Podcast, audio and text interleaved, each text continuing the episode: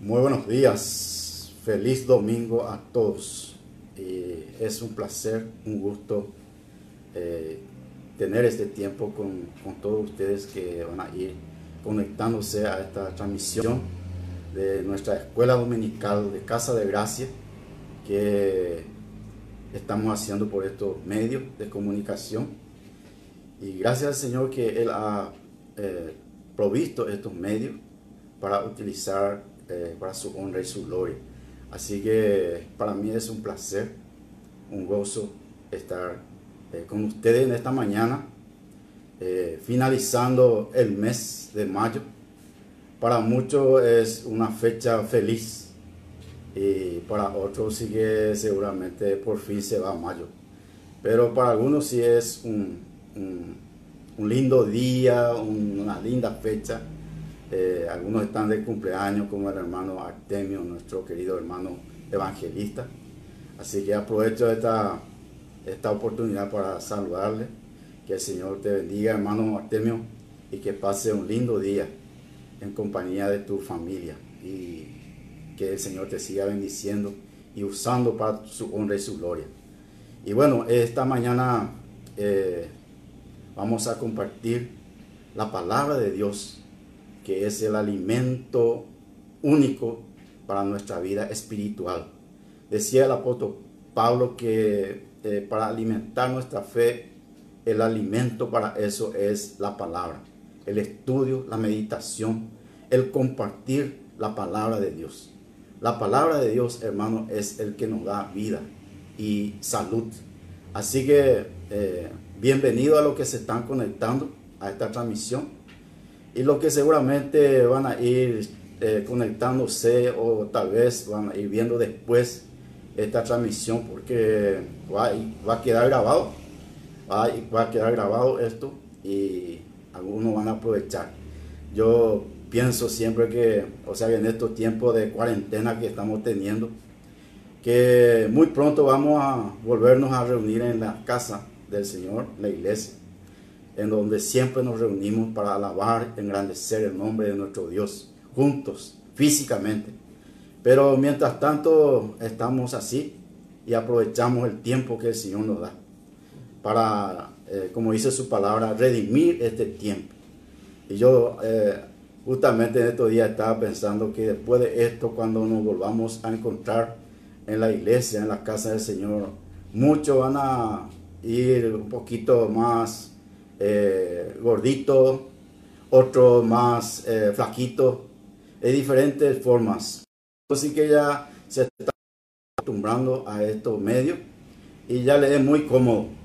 Algunos ni, de su cama no se levanta más, se conecta, está viendo, desayunando. es un privilegio, es un privilegio que el Señor eh, da a algunos y otros sí que va, va a ir en todos los sentidos en, la parte física y en la parte espiritual también, pues, porque no todos tenemos eh, la suficiente capacidad y comodidades, pero el Señor es bueno, el Señor es bueno.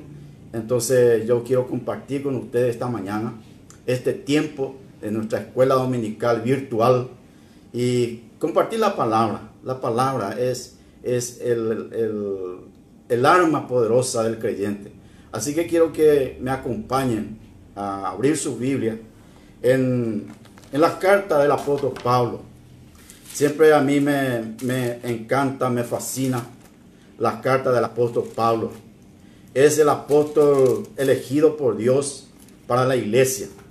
Entonces, eh, meditar en sus cartas nos trae fortaleza, nos trae eh, sabiduría en cuanto, porque Él nos muestra las, los propósitos de Dios para nosotros y, y, la forma de prepararnos para que cuando el Señor venga, aquí estoy Señor, listo.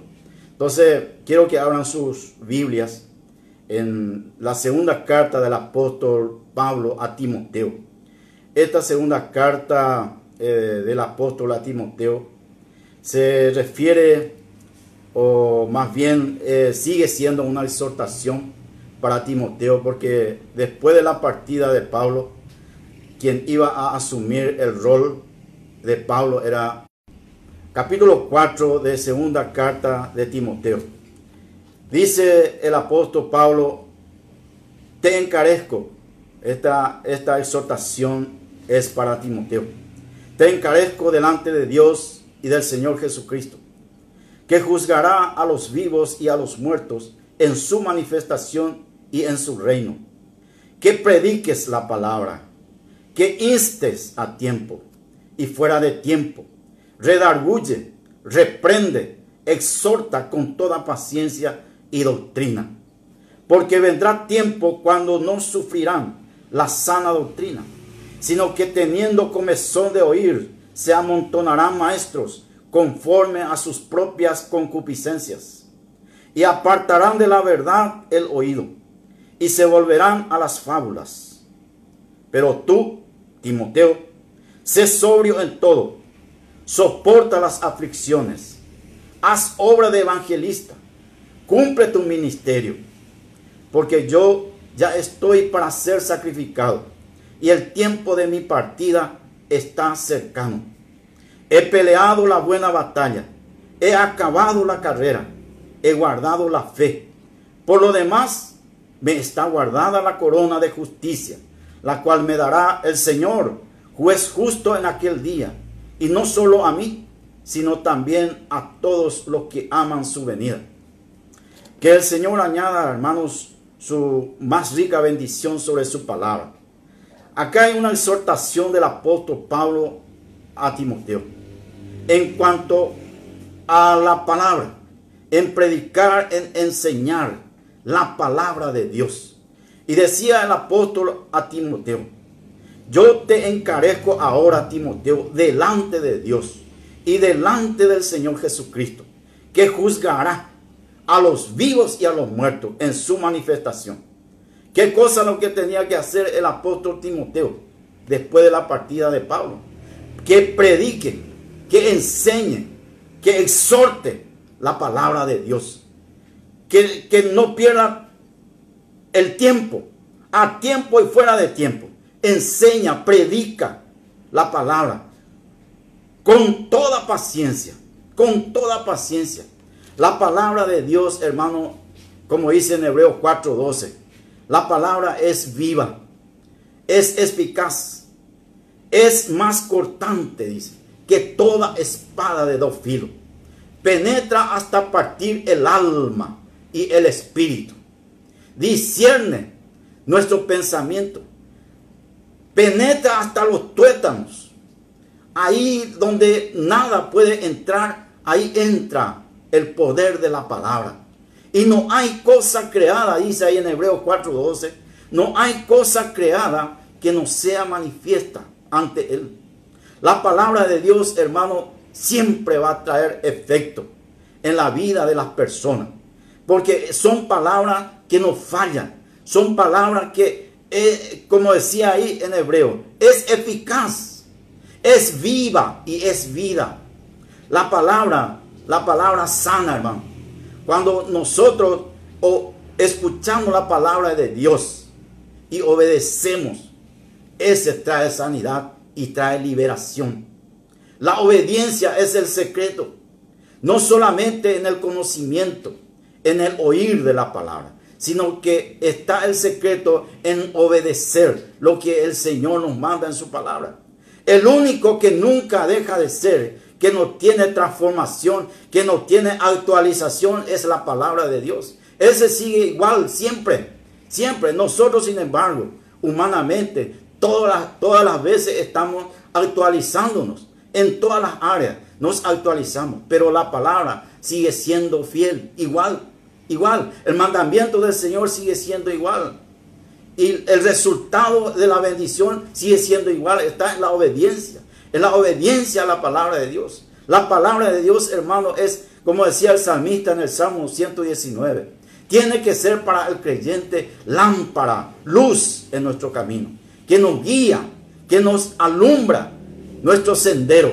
Así que esa es la palabra de Dios. Por eso no tenemos que descuidar. Y eso era la exhortación del apóstol Pablo a Timoteo de más adelante, mucho atrás, en los, primeros capítulos, el apóstol Pablo le exhortaba a Timoteo acerca de lo que iba a venir, acerca de lo que iba a venir y cómo él se tenía que comportar con la gente, que él tenía que evitar, de qué tenía que huir, qué tenía que eh, desechar, porque vendrá, dice, tiempos, vendrá tiempos peligrosos.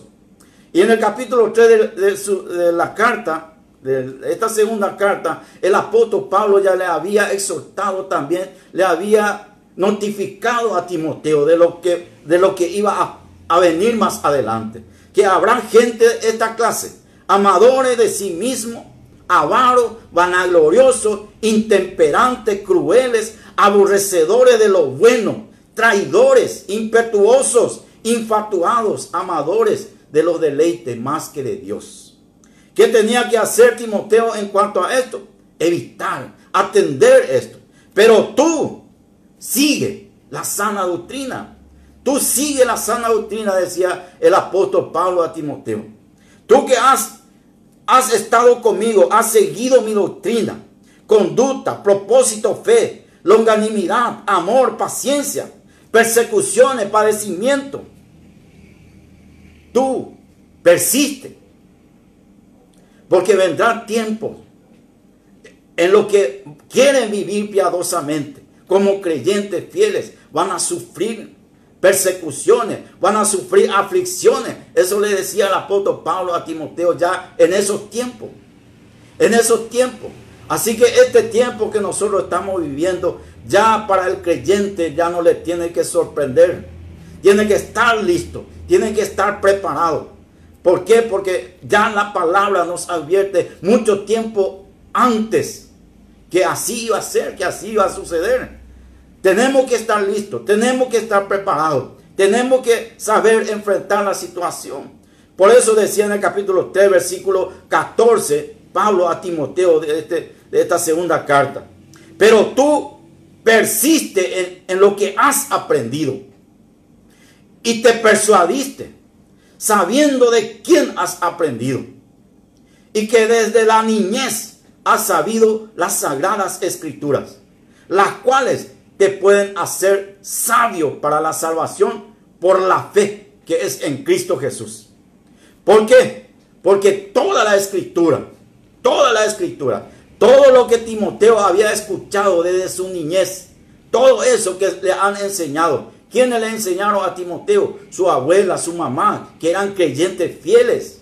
Le instruyeron en la palabra del Señor. Y después el apóstol Pablo. Por eso el, el apóstol le aclara acá a Timoteo. Toda la escritura Timoteo es inspirada por Dios y útil para enseñar, para redarguir, para corregir, para instruir en justicia, a fin de que el hombre de Dios sea perfecto, enteramente preparado para toda buena obra. Toda la escritura, no hay escritura de la Biblia que no sirva. Todo es inspirado por Dios y sirve, útil es para enseñar. Nosotros tenemos que acomodarnos a lo que dice la palabra. No tratar de acomodar la palabra a nuestro capricho, a, nuestro, a nuestra manera de ser. Nosotros tenemos que acomodarnos a Él. La palabra es viva y es eficaz. Capítulo 6 de San Juan, el Señor Jesús decía en el versículo 63, la segunda parte. La palabra que yo os he hablado son espíritu y son vida. La palabra que yo os he hablado son espíritu y son vida. Así que si escuchamos y obedecemos la palabra de Jesús, la palabra de Dios, tenemos vida. Tenemos salud. Tenemos todo. Tenemos todo, hermano. Porque Jesús mismo decía en este capítulo 6 de San Juan, que es, Él es el pan, Él es el agua, el que viene a Él nunca tendrá hambre y nunca tendrá sed. Nunca tendrá hambre y nunca tendrá sed. En Cristo Jesús, decía el apóstol Pablo a los colosenses, en Cristo Jesús estamos completos, completos en Cristo Jesús. ¿Están contentos, hermano, por eso? Porque vos ha sido redimido por la sangre de Jesucristo. Pertenece a la familia de Dios.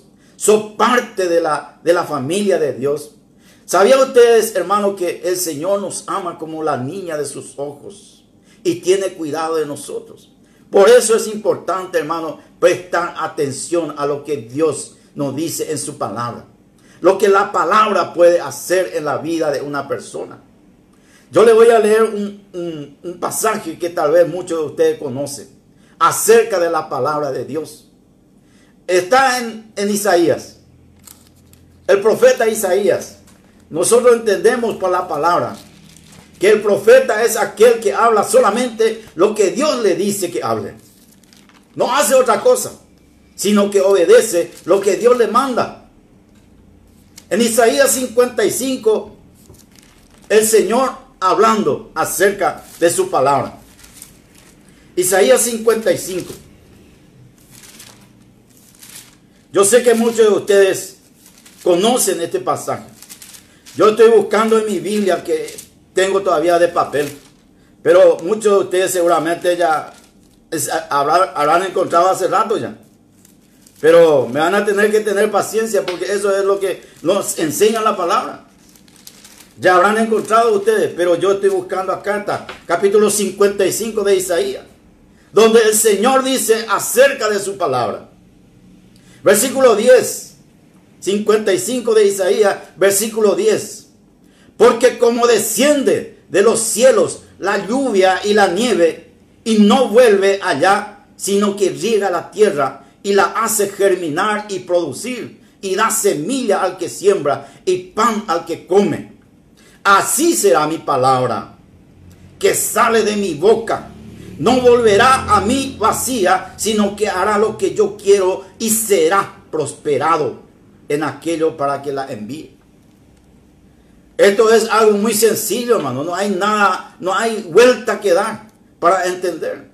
Ustedes saben que cuando llueve, cae el agua del cielo y no vuelve allá, sino que se queda la tierra, riega, moja la, la tierra, riega ¿Y para qué? Con un propósito, el Señor envía esa lluvia, ese regar la tierra. ¿Para qué? Para que germine las plantas, para que produzcan y dé semilla, para el que siembra y pan al que come. Eso nosotros entendemos perfectamente. entendemos perfectamente, hermano. Que cuando ahora, en, estos tiempos de, de sequía que hemos tenido, que nos llovió unos cuantos eh, días nomás, o tal vez meses, no llovió y ya todo el mundo sintió la sequía. Vos regás tu planta y parece que no mojar, no, no, recibe el agua, no le hace efecto. Pero cuando el Señor riega, cuando el Señor envía su agua de arriba y riega, enseguida al día siguiente ya vos ves cómo brotan las plantas, cómo brotan todo cómo refresca. Así dice que es la palabra de Dios. Así dice que es la palabra de Dios enviada por el Señor para algunos. No volverá a Él vacía, sino que hará lo que Él quiere para aquel a quien Él envía. Tal vez este mensaje no sea para todos, pero algunos, para algunos el Señor está enviando este mensaje y no volverá a él, sino que hará, no volverá vacía, sino que hará lo que él quiere. Será prosperada, dice. Será prosperada. Hermano, la palabra de Dios nunca deja de ser. Jesús mismo dijo, cielo y tierra pasarán, mas mi palabra, mi palabra no pasará. Cielo y tierra pasará, mas mi palabra no pasará. Él mismo es la palabra. Él mismo es la palabra. Porque así decía Juan, el apóstol Juan. En el principio era el verbo y el verbo era con Dios y el verbo era Dios. Él es el verbo, la palabra encarnada. Él vino. Por eso es que en capítulo 10, 10 de San Juan, él decía que su palabra, capítulo 6 de San Juan, él decía que la palabra que salía de su boca era vida. Son espíritu y son vida. En Cristo Jesús, hermano, estamos completos. Lo que hace la palabra es impresionante para aquellos que escuchan y obedecen. Te voy a leer una historia bíblica que encontramos en el Antiguo Testamento también. Una historia que es impresionante. Lo que Dios hace a través de la obediencia de su palabra. Capítulo 12 de Segunda de Samuel. Capítulo 12 de Segunda de Samuel. Otra vez me van a tener que eh, aguantar un poquito, tener paciencia mientras busco. Capítulo 12 de Segunda de Samuel. Menos mal que ya encontré. Quiero compartir con ustedes acá en el capítulo 12 una amonestación de parte de Dios para el rey David. Nada más y nada menos que el rey David. ¿Quién era el que tenía que llevar esta amonestación al rey? Dios envió a su profeta. A su profeta que se llamaba Natán. Natán era un profeta que siempre escuchó, obedeció lo que Dios le decía que, que hable y que diga. En este momento él iba llevar un mensaje o una exhortación, un llamado de atención al rey. Al rey iba a arriesgarse a lo que viene, porque no es fácil llevar una exhortación al rey o al presidente. Natán sabía lo que se iba a arriesgar, pero tenía que obedecer la voz de Dios. David había pecado y había pecado mal. Y esa, ese pecado llegó a la presencia de Dios. Y Dios, hermano, no tolera el pecado. Ama al pecador, pero no tolera el pecado. Cuando el pecador escucha la voz de Dios, el llamado de Dios, y se arrepiente, viene un una reconciliación, una limpieza, un perdón. Porque vamos a encontrar en esta historia que David se arrepintió, reconoció su error. Y Dios dice que remitió su pecado, le perdonó. Dice, Jehová envió a Natán, capítulo 12 de segunda de Samuel. Jehová envió a Natán junto a David. Y viniendo a él le dijo, había dos hombres en una ciudad, el uno rico y el otro pobre. El rico tenía numerosas ovejas y vacas. El ejemplo que Natán le estaba dando a David. Pero el pobre no tenía más que una sola corderita que él había comprado y criado y que había crecido con él y con sus hijos juntamente, comiendo de su bocado y bebiendo de su vaso, y durmiendo en su seno, y la tenía como a una hija. Y vino uno de camino al hombre rico, y éste no quiso tomar de sus ovejas y de sus vacas para guisar para el caminante que había venido a él sino que tomó la oveja de aquel hombre pobre y la preparó para aquel que había venido a él. Entonces se encendió el furor de David en gran manera contra aquel hombre. Y dijo a Natán, vive Jehová, que el, que tal hizo es digno de muerte y debe pagar la cordera con cuatro tantos porque hizo tal cosa y no tuvo misericordia. Entonces dijo Natán a David, tú eres aquel hombre. Así ha dicho Jehová, Dios de Israel. Así ha dicho Jehová.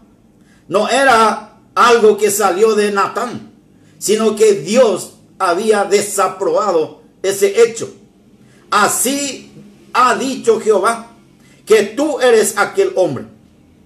Y Dios de, Dios de Israel, yo te ungí por rey sobre Israel y te libré de la mano de Saúl y te di la casa de tu Señor y las mujeres de tu Señor en tu seno. Además, te di la casa de Israel y de Judá. Si esto fuera poco, y si esto fuera poco, te habría añadido mucho más. ¿Por qué pues tuviste en poco la palabra de Jehová, haciendo lo malo delante de sus ojos?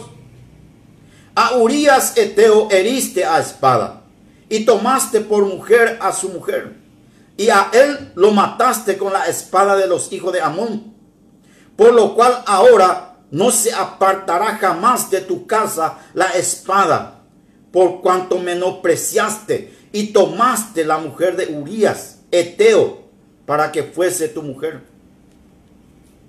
Así ha dicho Jehová, he aquí yo haré levantar el mal sobre ti de tu misma casa, y tomaré tus mujeres delante de tus ojos, y las daré a tu prójimo, el cual yacerá con tus mujeres a la vista del sol, porque tú lo hiciste en secreto, mas yo haré esto delante de todo Israel, y a pleno sol. Entonces dijo David a Natán, pequé contra Jehová. Y Natán dijo a David, también Jehová ha remitido tu pecado, no morirás. Mas por cuanto con este asunto hiciste blasfemar a los enemigos de Jehová, el hijo que te ha nacido ciertamente morirá. Y Natán se volvió a su casa, y Jehová hirió al niño que la mujer de Urías había dado a David, y enfermó gravemente. Entonces David rogó a Dios por el niño y ayunó David y entró y pasó la noche acostado en tierra. Y se levantaron los ancianos de su casa y fueron a él para hacerlo levantar de la tierra. Mas él no quiso, ni comió con ellos pan. Al séptimo día murió el niño. Y temían los siervos de David hacerle saber que el niño había muerto, diciendo entre sí, cuando el niño aún vivía, le, hablábamos y no quería oír nuestra voz. ¿Cuánto más se afligirá si le decimos que el niño ha muerto? Mas David, viendo a sus siervos hablar entre sí, entendiendo que el niño había muerto, por lo que dijo David a sus siervos, ¿ha muerto el niño? Y ellos respondieron, ha muerto. Entonces David se levantó de la tierra y se lavó y se ungió. Y cambió sus ropas y entró a la casa de Jehová. ¿Y qué hizo? Adoró. Después vino a su casa, pidió y le pusieron pan y comió. Y le dijeron sus siervos, ¿qué es esto que has hecho? Por el niño viviendo aún, ayunabas y llorabas. Y muerto él, te levantaste y comiste pan. Y él respondió, viviendo aún el niño, yo ayunaba y lloraba diciendo, ¿quién sabe si Dios tendrá compasión de mí y vivirá el niño? Mas ahora que ha muerto, ¿para qué he de ayunar? Porque yo hacerle volver, ¿podré yo hacerle volver? Yo voy a él, mas él no volverá a mí. Y consoló David a Betsabé, su mujer, y llegándose a ella, durmió con ella, y ella le dio a luz un hijo y llamó su nombre Salomón, al cual amó Jehová. Y envió un mensaje por medio de Natán, profeta, así llamó su nombre Gedidías, a causa de Jehová. Se dan cuenta, hermano, lo que hace la palabra de Dios. La palabra enviada por Dios a David. Y lo ¿Qué hace la palabra cuando obedecemos? Acá hay doble obediencia. Obediencia de parte de Natán, el siervo de Dios, y obediencia en cuanto a David. David reconoció su error y su pecado le fue remitido, le fue perdonado. Pero hubo consecuencia, consecuencia triste. Pero así es, hermano, el pecado siempre trae su consecuencia. Y David después, por la palabra de Dios, sabemos que todo esto que ha dicho el Señor, eh, que le iba a acontecer más adelante a su familia, Él tuvo que ver, soportar todas esas cosas. Así es el, propósito de Dios, hermano, en la vida de las personas. Su palabra no vuelve vacía, sino que hace lo que Él quiere. Por eso es que el apóstol Pablo le instaba, le insistía a Timoteo que predique la palabra. Porque solamente la palabra, la palabra de Dios puede hacer eso. Lo que viene de Dios siempre trae bendición. Eso el apóstol Pablo lo experimentó, lo vivió. Por eso es que con toda seguridad él le exhortaba a Timoteo de esta manera. Que predique la palabra, que enseñe, que entregue el mensaje de la palabra de Dios. Que esa misma palabra va a hacer efecto en la vida de las personas. Toda vez que escuche y obedezca. Pero eso ya es cuestión de lo que el Señor quiere hacer. Porque la palabra, hermano, va acompañado con el Espíritu Santo. El Espíritu Santo es el que da convicción. Cuando nosotros entregamos la palabra de Dios, cuando el Espíritu le permitimos que el Espíritu Santo trabaje a través de esa misma palabra, trae convicción. Porque ese es el trabajo del Espíritu Santo. Dar convicción de pecado. Eso es lo que sucedió con David. Le convenció que lo que él hizo era, fue un pecado grave. Y reconoció, yo he pecado delante de Jehová.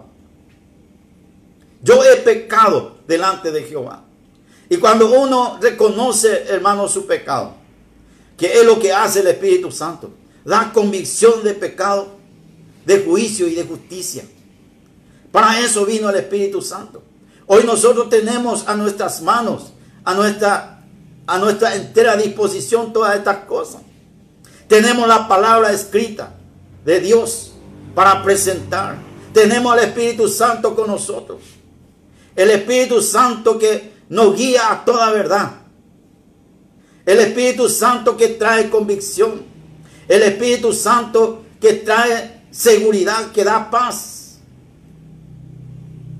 Encontramos en los hechos de los apóstoles.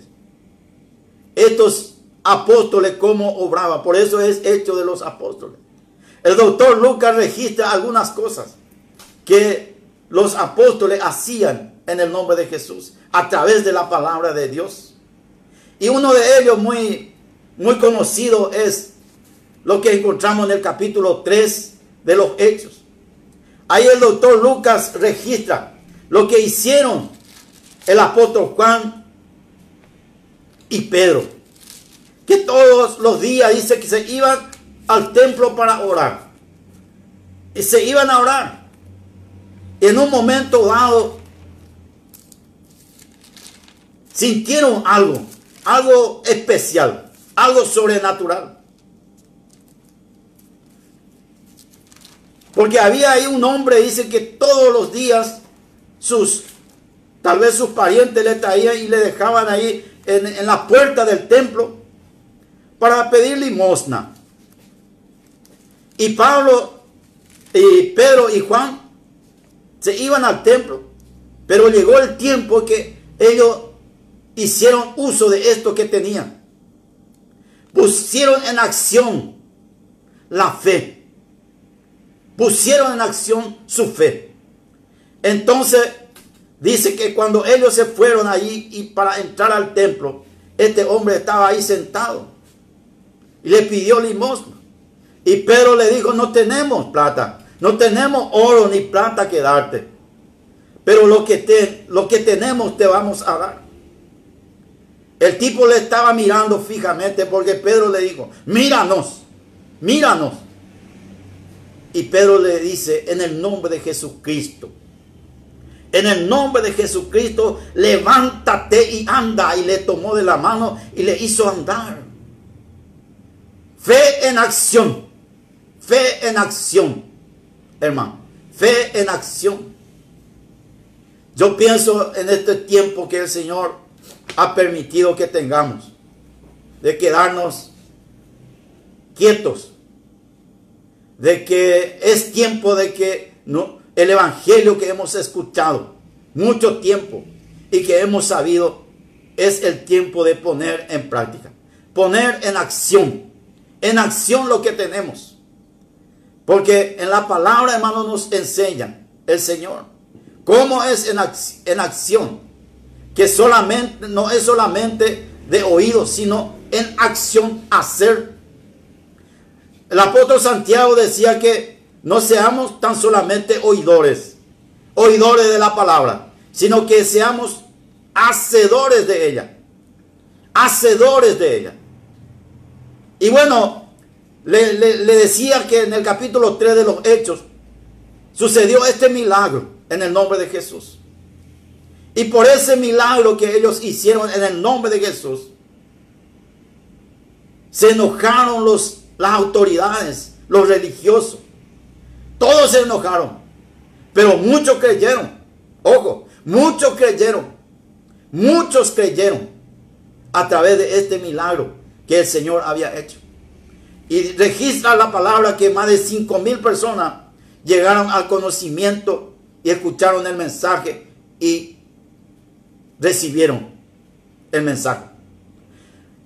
Pero los que se enojaron fueron los, los ancianos, los principales sacerdotes y todas las guardias del templo. Se enojaron todos porque se hizo un bien por eso siempre se dijo que cuando uno hace bien, va a haber gente que no le, no le va a gustar ese bien que has hecho a tu prójimo.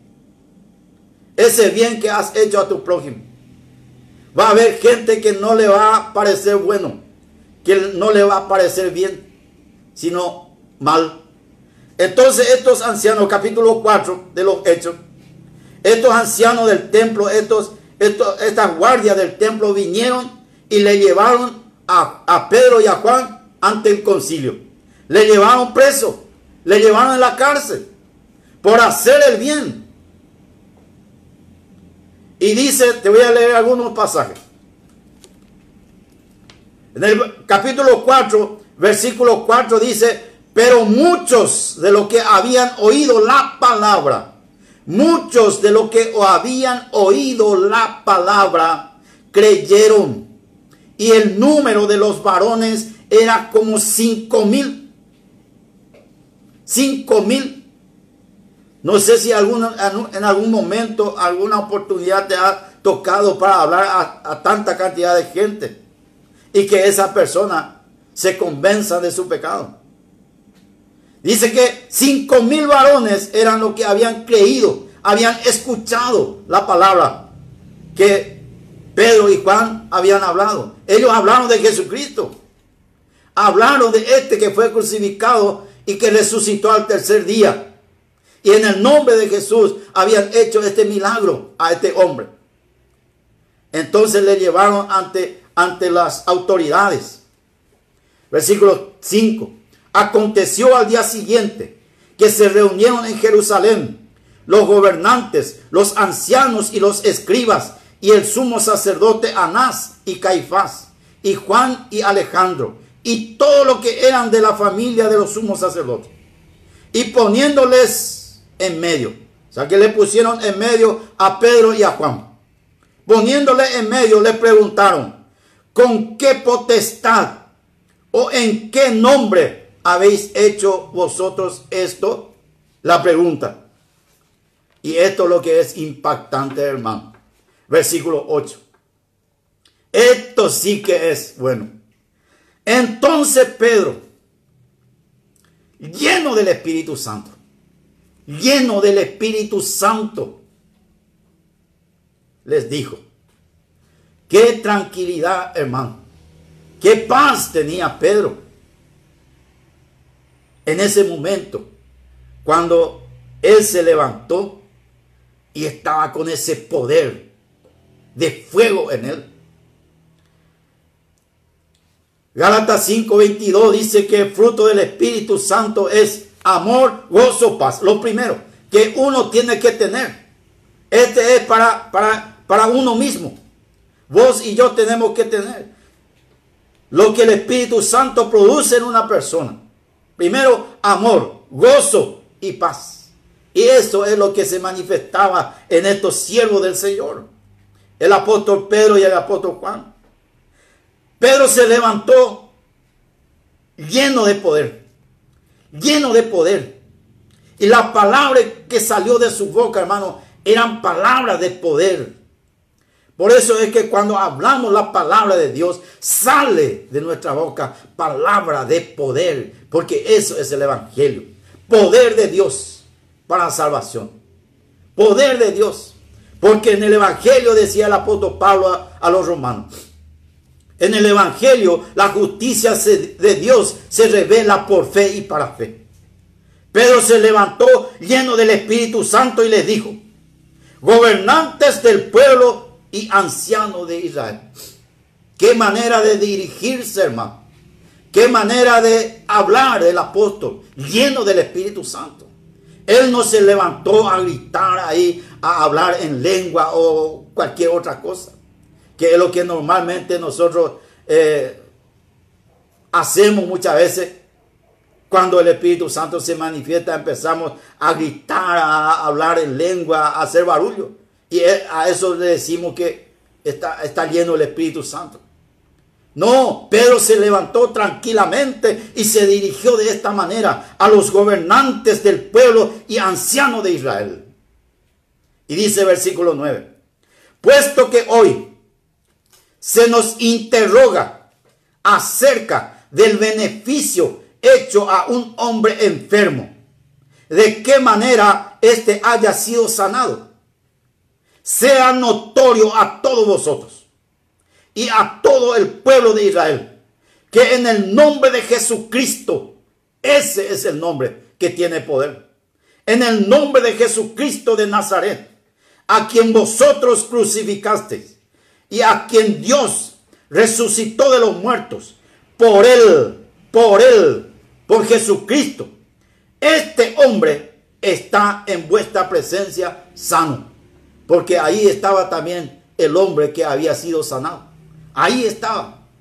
Era un testigo presencial. Ahí estaba él, el que experimentó el poder de Dios. El que experimentó el poder de Dios. Ahí estaba. Así que este Jesús, decía el apóstol Pedro, este Jesús es la piedra reprobada por vosotros los edificadores, la cual ha venido a ser cabeza del ángulo.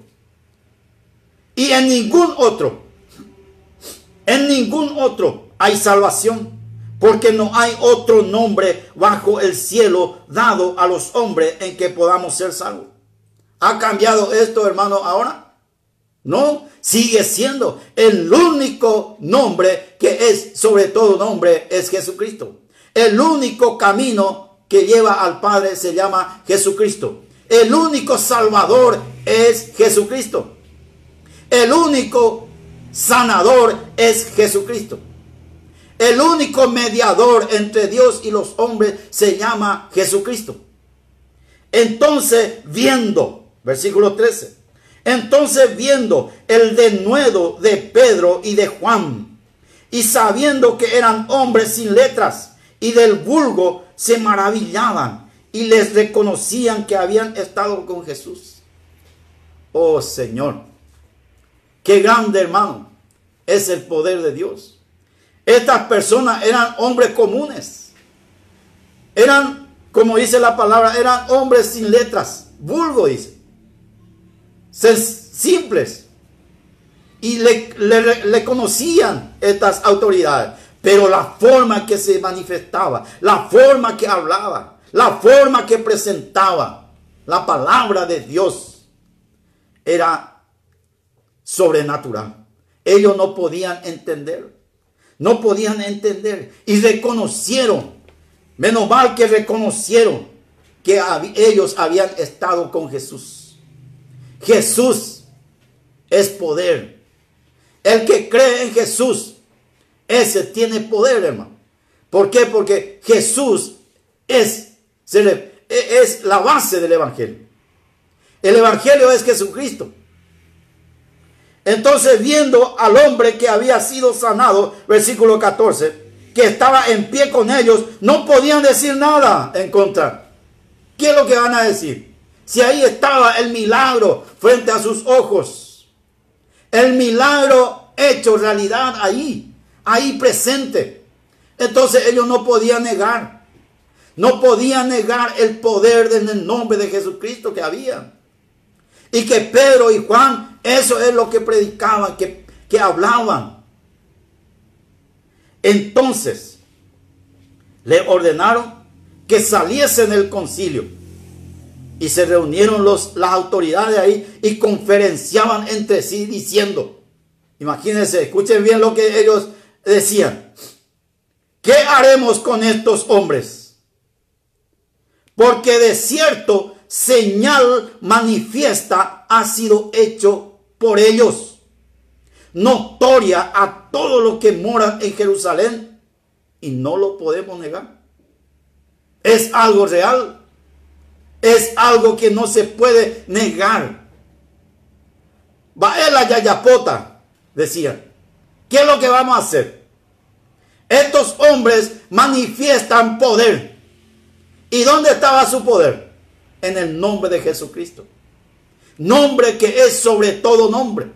Que se nombra debajo del cielo y debajo de la tierra. Sin embargo, dice el versículo 17, sin embargo, para que no se divulgue más entre el pueblo, amenacémosles para que no hablen de aquí en adelante a hombre alguno en este nombre. Esa era su amenaza para Pedro y Juan. Amenaza que iba a venir de parte de las autoridades. Y llamándolos, le intimaron que en ninguna manera hablasen ni enseñasen en el nombre de Jesús. La respuesta del apóstol, versículo 19.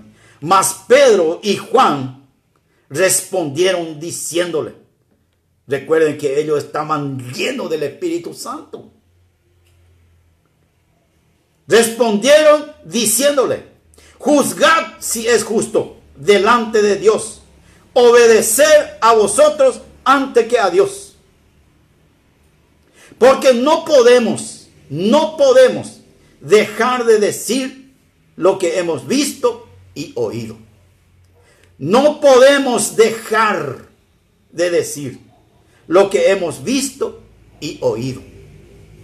Ellos entonces le amenazaron y le soltaron y no hallando ningún modo de castigarle, por causa del pueblo, porque todos glorificaban a Dios por lo que se había hecho.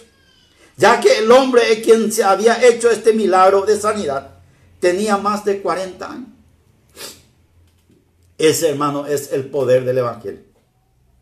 Por eso es que el apóstol Pablo se atrevió a escribir a los romanos diciéndole acerca del poder del Evangelio. Porque él lo experimentó. Acá vemos en Pedro y en Juan este poder manifestándose. Y este poder sigue siendo igual, hermano. ¿Por qué? Porque en hebreo encontramos que Jesucristo es el mismo ayer, hoy y por los siglos. Es el mismo. Y en el nombre de Jesús, como decía acá el apóstol, en ningún otro hay salvación, porque no hay otro nombre bajo el cielo dado a los hombres en que podamos ser salvos. Este hasta el día de hoy sigue siendo el único mensaje que anunciamos. Jesucristo es el camino. Jesucristo es la verdad. Jesucristo es la vida. Y este llamado sigue siendo igualito hasta el día de hoy. Lo que Jesús dijo ahí en Mateo capítulo 21, versículo 29 y 30 capítulo 11 de Mateo, capítulo 11 de Mateo, versículo 29 y 30. Venid a mí todos los que estáis trabajados y cargados, y yo os haré descansar. Llevad mi yugo sobre vosotros y aprended de mí, que soy manso y humilde de corazón. ¿Y qué es lo que van a hallar? Decía el Señor. Van a hallar descanso para vuestras almas. Jesucristo, hermano, es el nombre que es sobre todo nombre, sobre la tierra. Jesucristo. Por eso es que Pablo dice que el creyente está completo en Jesús.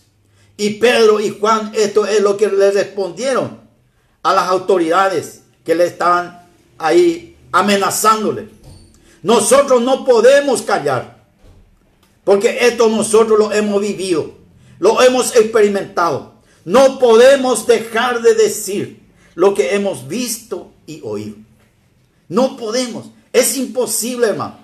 El Evangelio es poder, es poder de Dios.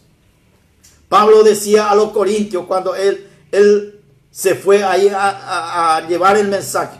Yo no he venido junto a ustedes con sabiduría de, humanas, sino con poder, con demostración de poder. Entonces él se manifestaba de esta manera, haciéndole recordar a los hermanos de Corintios. Le voy a leer un pasaje más, ya vamos terminando. En 2 de Corintios capítulo 4. Segunda de Corintios capítulo 4. El apóstol Pablo dirigiéndose a estos hermanos. Y en este capítulo 4 encontramos que él decía a, los hermanos ahí de, Corinto que si el evangelio, que si su evangelio estaba encubierto aún, ¿sabe? ¿Entre quiénes puede ser que estén encubiertos entre los que no creen. Porque en el Evangelio, hermano, hay poder. Pablo decía así, capítulo 4, 2 de Corintios.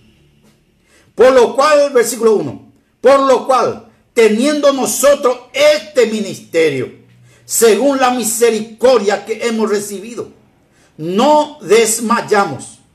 Antes bien, renunciamos a lo oculto y vergonzoso no andando con astucia ni adulterando la palabra de Dios, sino por la manifestación de la verdad, recomendamos a toda ciencia humana delante de Dios. Pero si nuestro evangelio, decía el apóstol Pablo, si nuestro, si nuestro evangelio está aún encubierto, entre los que se pierden está encubierto en los cuales el Dios de este siglo cegó el entendimiento de los incrédulos, para que no les resplandezca la luz del Evangelio de la gloria de Cristo, el cual es la imagen de Dios. Porque dice el versículo 5, decía el apóstol Pablo, porque no nos predicamos, no nos predicamos a nosotros mismos, sino a Jesucristo ese es el motivo de la predicación, hermano nuestro. Es predicar a Jesucristo. Presentar a Jesucristo como el único Salvador, el único mediador entre Dios y los hombres. El único que murió por nuestro pecado y resucitó al tercer día. Y hoy está a la diestra del Padre y muy pronto volverá para rescatarnos, para llevarnos ante Él, ante su presencia. Muy pronto volverá. Esa es nuestra esperanza. Y eso es lo que Pablo decía. No nos predicamos a nosotros mismos. ¿A quién predicamos? Sino a Jesucristo como Señor y a nosotros como vuestro siervo por amor de Jesús. Porque Dios que mandó que de las tinieblas resplandeciese la luz es, es es el que resplandeció en nuestros corazones para iluminación del conocimiento de la gloria de Dios en la faz de Jesucristo. Ese es el motivo, hermano, de nuestra predicación. Es presentar a Jesús. Presentar a Jesús. Contar nuestra experiencia con Jesús. Vivir. Siempre se dijo que el Evangelio hay que vivirlo. Este es un estilo de vida nuevo para nosotros en Jesucristo. Y por último, hermano, le voy a dejar con un pasaje que se encuentra en Primera de Juan. Lo que el apóstol Juan escribió en su primera carta. Que es lo que él manifestó también. Él, él era un, un apóstol presencial que anduvo con Jesús y era uno de los apóstoles que vio, escuchó todos los mensajes de Jesús. Y encontramos sus, escritos en la Biblia. El Evangelio según San Juan y después tenemos las epístolas de, primera, segunda y tercera de Juan y también Apocalipsis. Y dice lo que era desde el principio. Le voy a leer tres versículos, cuatro versículos para terminar. Dice lo que era desde el principio, lo que hemos oído, lo que hemos visto con nuestros ojos, lo que hemos contemplado y palparon nuestras manos tocante al verbo de vida, porque la vida fue manifestada y la hemos visto y testificamos y os anunciamos la vida eterna, la cual estaba con el Padre y se nos manifestó. Lo que hemos oído, lo que hemos visto y oído, eso os anunciamos, para que también vosotros tengáis comunión con nosotros y nuestra comunión verdaderamente es con el Padre y con su Hijo Jesucristo. Estas cosas, decía el apóstol Juan, os escribimos. ¿Para qué? Para que se entristezcan. No, para que vuestro gozo sea cumplido. Para que vuestro gozo sea cumplido. Así que mi querido hermano, ese es el motivo de la exhortación, de la eh, insistencia del apóstol para con Timoteo. Predica Timoteo la palabra de Dios. Si es necesario sufrir, sufre penalidades por la causa de Jesucristo. Tú como buen soldado de Jesucristo, preséntate tú como ejemplo. Así el apóstol le exhortaba y le animaba al apóstol Timoteo, que después iba a tomar la posta. Así que mi querido hermano, ese es el motivo de nuestra predicación. Predicamos a Jesucristo. Predicamos su palabra, entregamos su palabra y entendemos y creemos firmemente que su palabra cuando predicamos no volverá a Él vacía, sino que hará lo que Él quiere para aquellos a quienes Él le envía el mensaje, su palabra. Entonces, hermano, que el Señor les bendiga y que tengan un buen día hoy y todos los días. El Señor está con nosotros. Y si el Señor está con nosotros, como decía el apóstol Pablo a los romanos, ¿Quién contra nosotros? Estamos completos en Él. Estamos seguros en Él.